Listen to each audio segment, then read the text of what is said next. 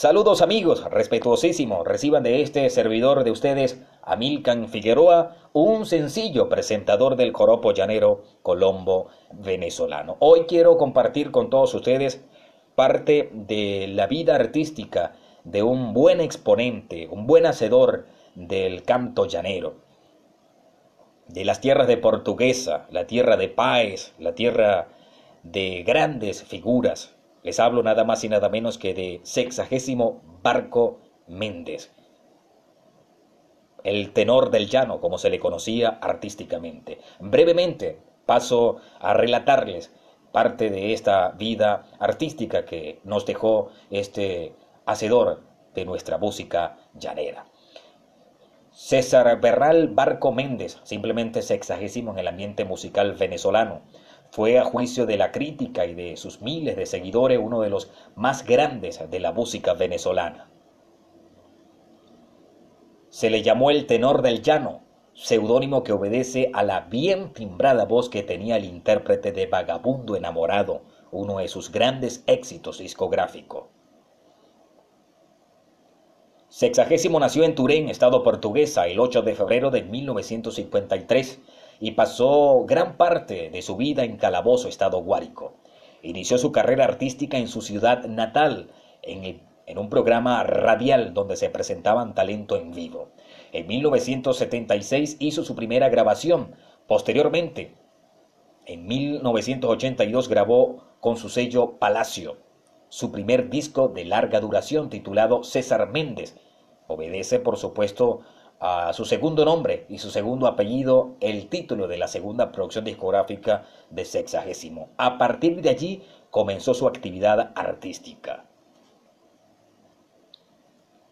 Era poseedor de una de las condiciones vocales innatas y una de las gargantas más melodiosas y de mejor tenor de los cantantes de música llanera en los últimos tiempos.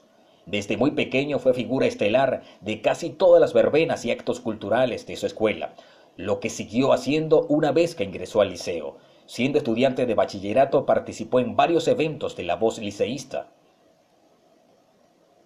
A principio de su carrera el tenor del llano lleva, llevaba una vida muy bohemia. Fue una persona muy sencilla, humilde, y sus familiares y amigos lo apodaban el conejo.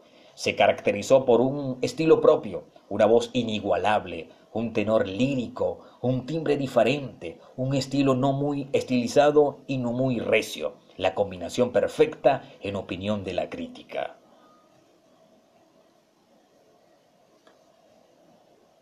Su última producción se llamó La Voz, un LP en el cual grabó temas impresionantes, donde hace un derroche fantástico de la voz en canciones como Te seguiré queriendo, El vinagre, Mañana sin ti. El artista regresa en Navidad, Besitos de amor, Naufrago de amor, ¿qué será de mí?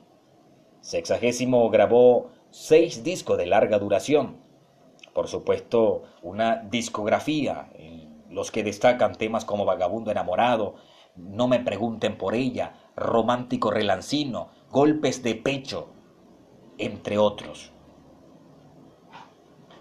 Dedicó más de 20 años a interpretar profesionalmente la música que tanto amó y defendió, hasta que el sábado primero de junio de 1991 le fuera cegada la vida casi de manera instantánea en un lamentable y trágico accidente en la carretera El Baúl Tinaco del estado Cojedes cuando en el vehículo que viajaba pinchó un neumático delantero y fue a estrellarse contra la defensa de un puente para luego volcar y posteriormente incendiarse.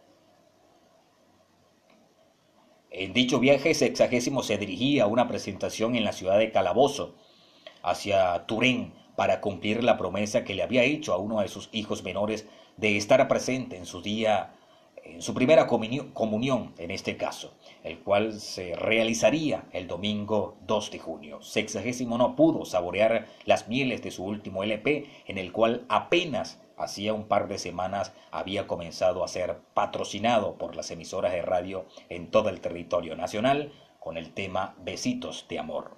Otro de los grandes y éxitos que tuvo este extraordinario exponente de nuestra música llanera, como lo fue sexagésimo Bernardo Barco Méndez. El tema Déjame Nacer también tiene un contenido muy, pero muy interesante, donde por supuesto eh, se refleja lo humano y lo social en dicho tema, Déjame Nacer.